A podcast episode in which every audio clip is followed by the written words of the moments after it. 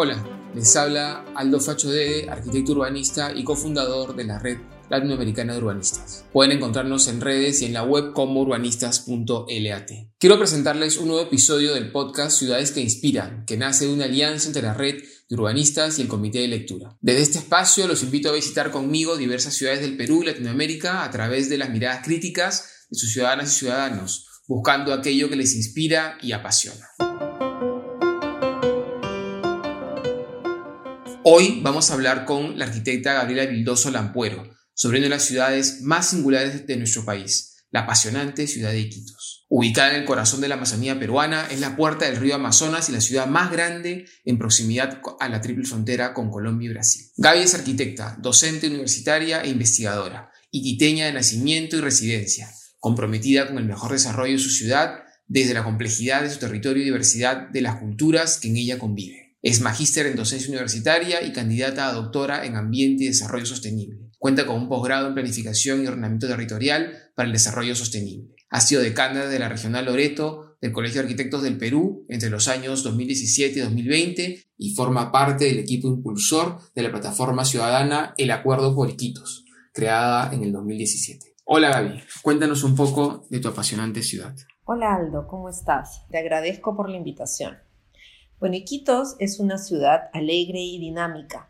Como tú lo has dicho, es la ciudad más poblada de la Amazonía peruana y es capital de la provincia de Maynas y del departamento de Loreto. Tiene una población ah, aproximada de medio millón de habitantes y está predominantemente urbana.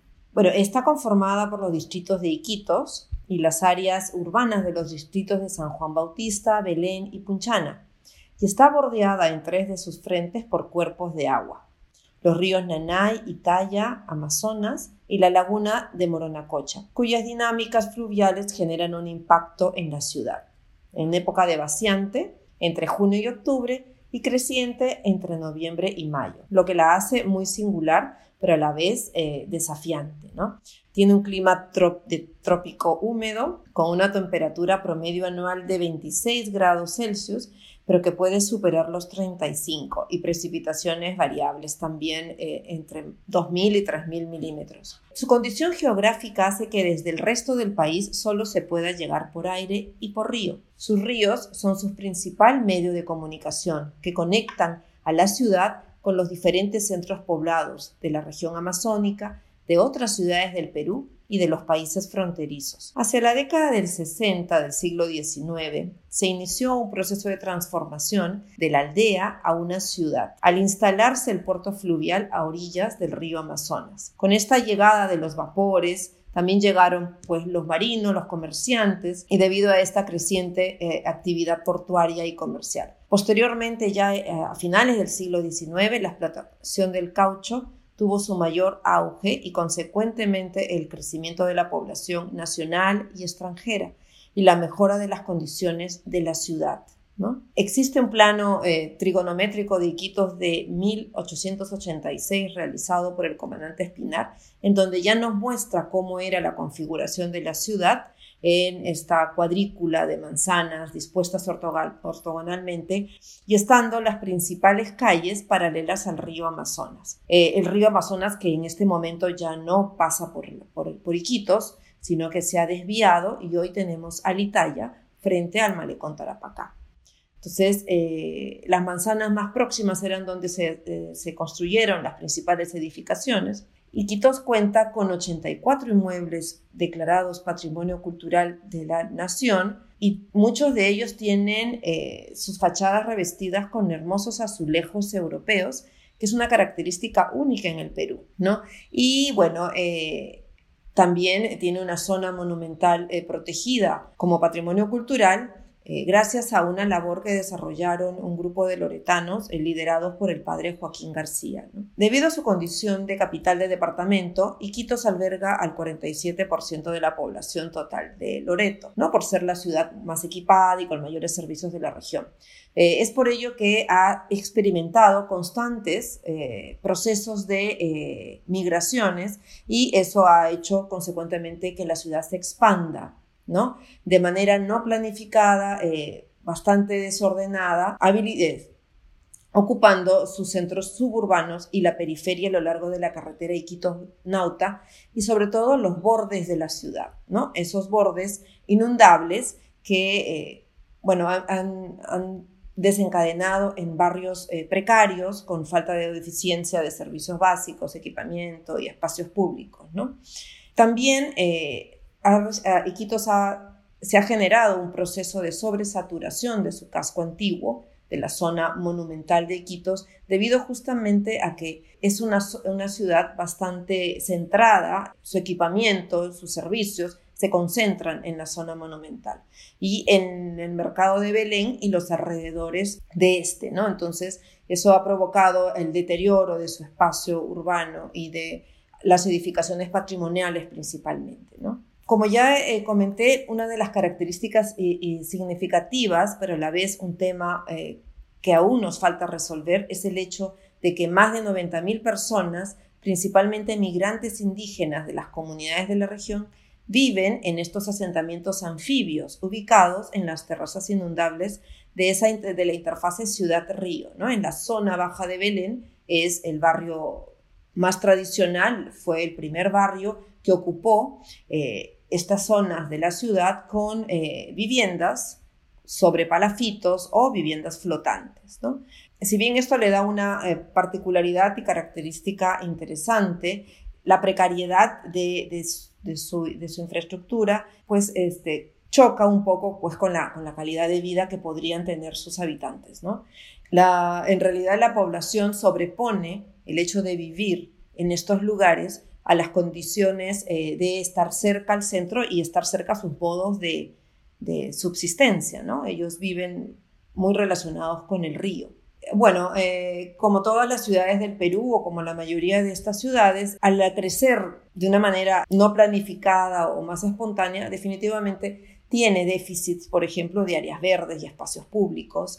Eh, a pesar de ser el centro, estar en el corazón de la Amazonía, pues dentro de, su, de la zona urbana no se ha priorizado el, verde urbano, ¿no? Entonces solo tenemos 1.48 metros cuadrados por habitante de áreas verdes y, hay una concepción un poco eh, extraña de nuestros eh, gobernantes que, por ejemplo, al remodelar los, las, los parques cortan los árboles para colocar techos de policarbonato, ¿no? Entonces hay una contradicción ahí.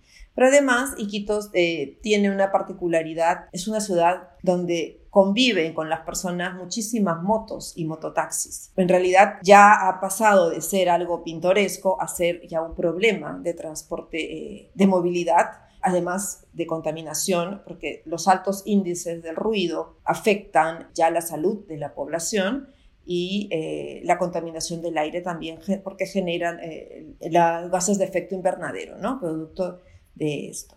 Gaby, lo que nos cuentas es sumamente interesante. A muchos nos cuesta imaginar una ciudad a la que solo se puede acceder por aire y agua. Y si a nosotros nos parece extraño, imagino lo complejo que debe ser habitarla, vivirla, ¿no? Estar todos los días sujeto a que un avión pueda despegar o que un barco o una barcaza pueda recorrer nuestros ríos amazónicos ello también lleva, aporta, aporta valor, aporta riqueza, aporta complejidad, pero también aporta vulnerabilidad. También nos has contado de, esta, de la ciudad de Belén, ¿no es cierto? Un, barrio, digamos, de Quitos, uno de los barrios más antiguos que de viviendas apoyadas sobre palafitos y que ha sido comparado con Venecia. Es más, eh, algunos le han puesto el nombre de la Venecia pobre de América.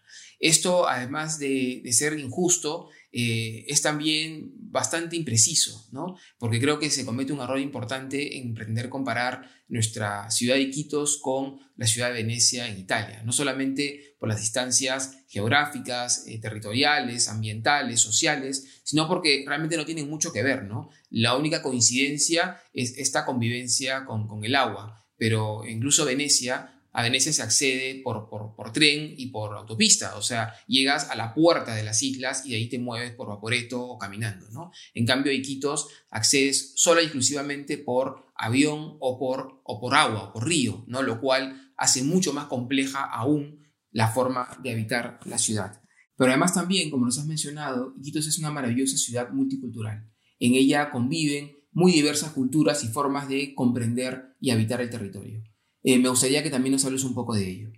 Bueno, sí, Aldo, a ver, vamos por partes un poco. Efectivamente, eh, Iquitos es una ciudad que está eh, conectada principalmente por, por agua, por los ríos, y, eso la hace interesante, pero también es un desafío importante para su abastecimiento, ¿no? Recordemos que los productos pues tienen que llegar, los perecibles sobre todo por, por avión, y los otros llegan por, por río, por, por, barco, lo que hace una ciudad cara, encarece la vida en la ciudad definitivamente, pero que también, eh, y eso ha generado pues estas eh, miradas de tratar de conectarla a partir de carreteras, que como Tú sabes, eh, no necesariamente las carreteras implican un desarrollo si es que estas no van acompañadas de todo un plan estratégico, económico, ¿no? Que permita realmente generar ese desarrollo en las poblaciones. Sin embargo, es un gran desafío. Tenemos ahorita, por ejemplo, hay un el puente, se está construyendo un puente sobre el río Nanay para conectar Iquitos con San Antonio del Estrecho, en la provincia del Putumayo. ¿no? Por lancha te demoras 15 días yendo al Putumayo. Por lo tanto, probablemente sea una necesidad, pero tiene que ir acompañado, como te dije, de otras, de, otras variables que ayuden realmente al desarrollo de estas poblaciones amazónicas. Por lo tanto, efectivamente hay una migración muy importante del poblador amazónico hacia Iquitos por ser pues, la, ciudad más abastecida y más, más servida. Y, eso ha generado una convivencia, efectivamente, pero también una invisibilidad. ¿no? Yo creo que al a la par de que se ha ocupado, por ejemplo, parte de las terrazas inundables y que el citadino, el, población urbano, el poblador urbano no entienda muy, mucho esta, esta manera distinta de convivir con, con, el territorio, convivir con el agua, de, de los modos de subsistir a partir de la pesca o a partir de esta, de esta relación eh, con el agua, hay una invisibilidad del poblador. Eh, me imagino por, esta, por este tema que, que nos caracteriza tanto de, de, discriminación, entonces el poblador como que se asume un poco y se, y se pierde, sobre todo el, poblador que vive en la zona, en, la ciudad. Entonces no hay esa visibilidad a partir tal vez de, otros, de otras variables como la gastronomía o como esta peculiaridad de, utilizar el espacio público también, ¿no? A veces eh, no entendemos porque la gente usa el espacio público como, como la extensión de su vivienda. ¿no? Y, la ocupa eh, más que como un espacio colectivo de todos, la ocupa como parte de su, su propiedad. Y eso también es, es, todo un tema que deberíamos tratar de, de, analizar y de investigar sobre, sobre esta respuesta de la población y cómo ocupa el espacio público. Sin embargo, sí, Iquitos es una, una ciudad que tiene una diversidad cultural importante y que como un desafío de, este, del, bicentenario y un desafío de, en, los próximos, en los próximos centenarios, pues tratar de eh, tener una visión eh, mucho más cultural, mucho más eh, entendiendo que, no, hay, no existen recetas y, entendiendo que no todos los pobladores tenemos los mismos modos de habitar el espacio, ¿no? O sea, la territorialidad nos condiciona a modos diferentes de habitarlo, eh, las condiciones geográficas y culturales ancestrales nos condicionan a, modos diferentes y el hecho de tratar de homogenizar un una ocupación del territorio, creo que es un error eh, y que nos cuesta caro después porque efectivamente al no entenderlo, pues estamos eh, poniendo en riesgo la vida de muchas personas por no generar estos espacios y no visibilizarlos, ¿eh? porque nadie se está ocupando de ver cuál es la solución en estas áreas ricas en cultura, pero muy pobres en, condiciones de habitabilidad. ¿no? Al, punto de que, por ejemplo, un gobernante hizo un programa, desarrolló un programa de techo digno, ¿no? Y a todos los centros poblados de la región lo, eh, quería cambiar, eh, cambió los techos, en muchos de ellos, de irapay, de hojas de irapay, techos tradicionales, por calamina, dignificando a la persona a partir de un techo, ¿no? Entonces, por ejemplo, eso es un, error, el no entender nuestras maneras distintas, no solo de, de habitar, sino nuestros nuestra invalorable eh, cultura a partir de los sistemas constructivos tradicionales, de los materiales propios de nuestra, de nuestra región y más bien promover su uso y, su producción más segura y, más sostenible. ¿no? Claro, Gaby, como bien mencionas, ciudades en contextos tan singulares como la Amazonía merecen ser imaginadas, soñadas, proyectadas en base a esa singularidad y no pueden ser encorsetadas en formatos nacionales genéricos diseñados además desde Lima. En ese sentido, eh, Gaby, me gustaría que nos, que nos cuentes eh, cuál crees tú eh, que es el problema de fondo que habría que abordar para mejorar la calidad de vida integral de, de, las y los iquiteños y qué es lo que deberíamos, al revés, entender como la forma de habitar la Amazonía y deberíamos comprender que de esa manera se habita y de esa manera las personas que viven en, en, la Amazonía están habituados y es como conviven con la naturaleza. Y enlazo ya la pregunta con el tema de espacios públicos. Lo mismo sucede con los espacios públicos, ¿no? Se diseñan las calles bajo patrones eh, de ciudades que están pues conectadas con carreteras, ¿no? En las cuales el vehículo particular pues tiene una, eh, tiene una preponderancia en cuanto al espacio que ocupa, ¿no? Un auto pues mide dos metros más o menos, dos carriles son cuatro o cinco metros, ¿no? Y por ende, eh, lo que digamos te queda un espacio más pequeño para las veredas. Pero una ciudad como Quitos en las cuales casi no hay carros, ¿no? Me contabas que habían 200 autos, creo. Eh, y sobre todo la gente se mueve caminando, en bicicleta, en mototaxi. ¿Cómo debemos reimaginar los espacios públicos equiteños en los cuales también entiendo la sombra es un factor fundamental para que sean pues espacios agradables para poder caminar? Bueno, sí, Aldo. Eh, el primero, eh, bueno, en general el poblador amazónico tiene un vínculo muy estrecho con el río, ¿no? Que ya que de este dependen pues, sus modos de vida y sus modos de subsistencia, ¿no? Entonces, esto, eh, bueno, ha sido trasladado a la ciudad, pero desde hace mucho, ¿no? Porque el barrio de Belén es un barrio tradicional que creció casi junto con, con, con la ciudad, que nació casi junto con la ciudad.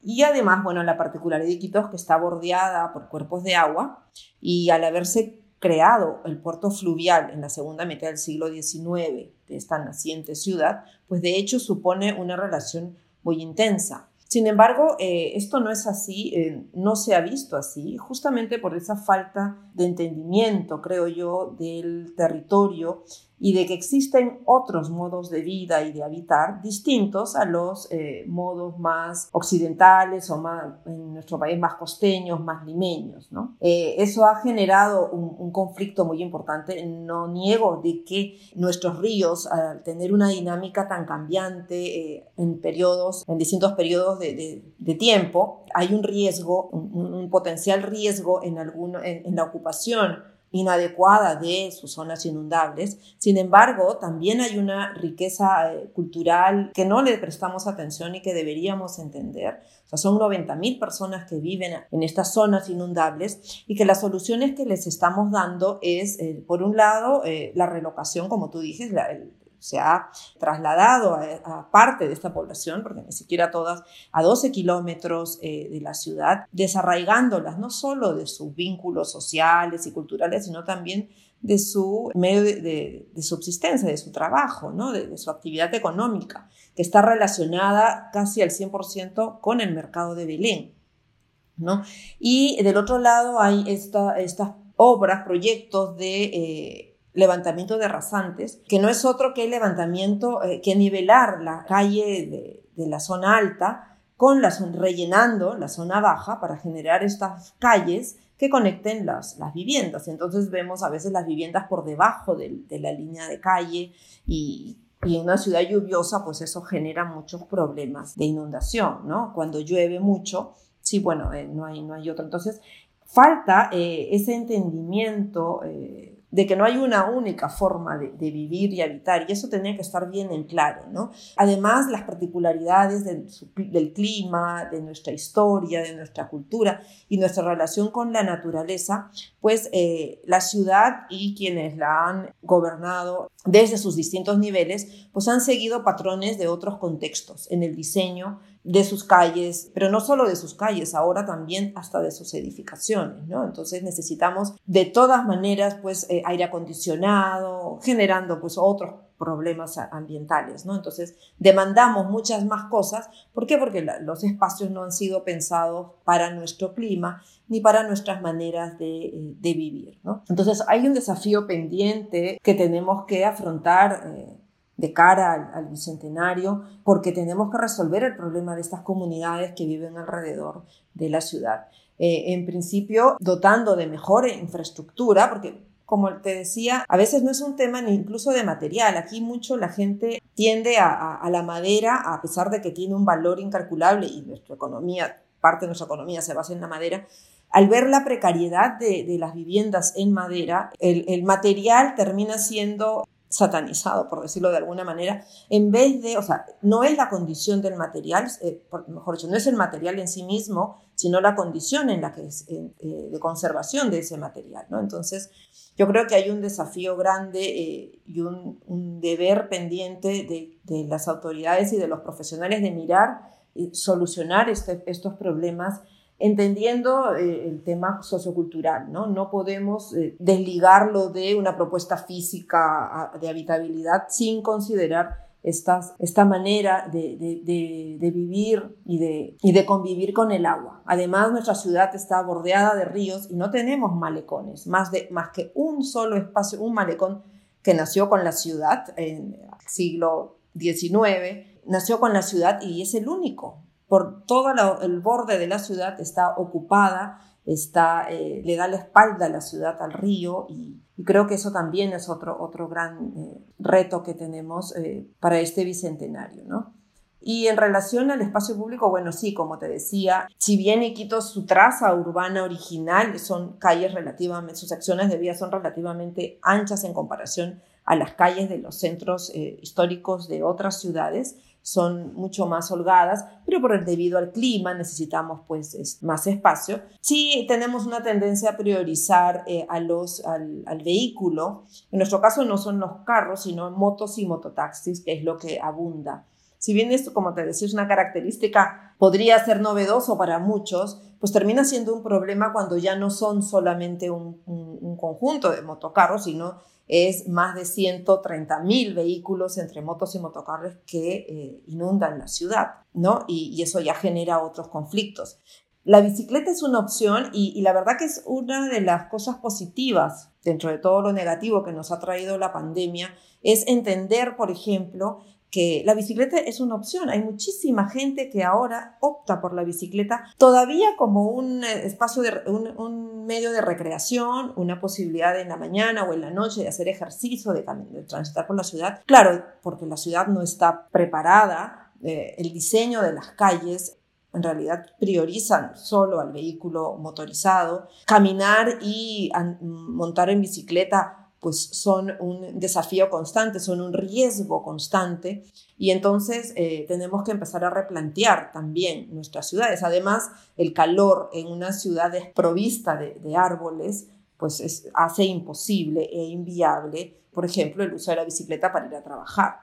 Entonces necesitamos eh, replantear esto y empezar a hacer eh, calles para ciudad una ciudad tropical. Todos hablamos del verde, pero en realidad, y, de Iquitos, en el corazón de la Amazonía, pero la ciudad cada día tiene menos árboles.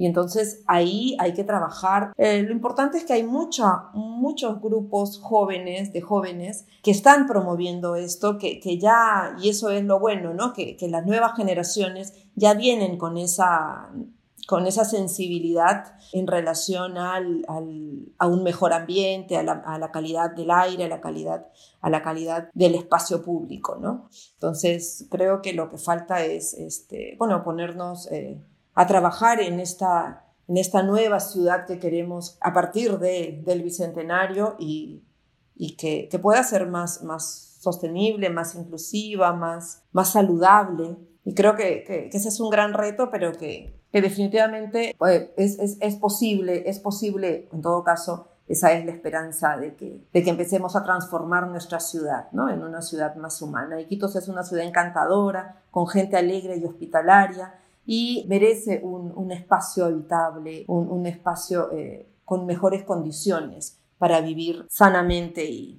bueno, y, de, acuerdo a, nuestras, a, nuestra cultura y a nuestra manera de, de ser y, y de vivir. ¿no? Bueno, Gaby, mil millones de gracias por tu, por tu tiempo. Eh, la verdad que ha sido una riquísima conversación.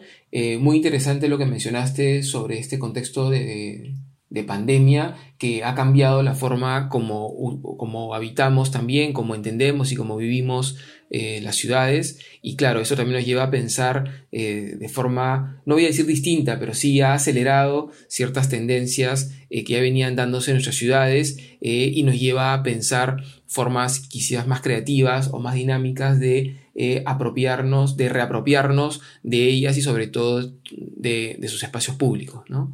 A quienes estén interesados, les invito a leer los artículos de Gabriela publicados en Urbanistas Lab, en donde amplía algunos de los temas tratados en este podcast. Y por mi parte, me despido hasta una nueva visita a aquellas ciudades que nos inspiran y apasionan. Muchas gracias por escuchar.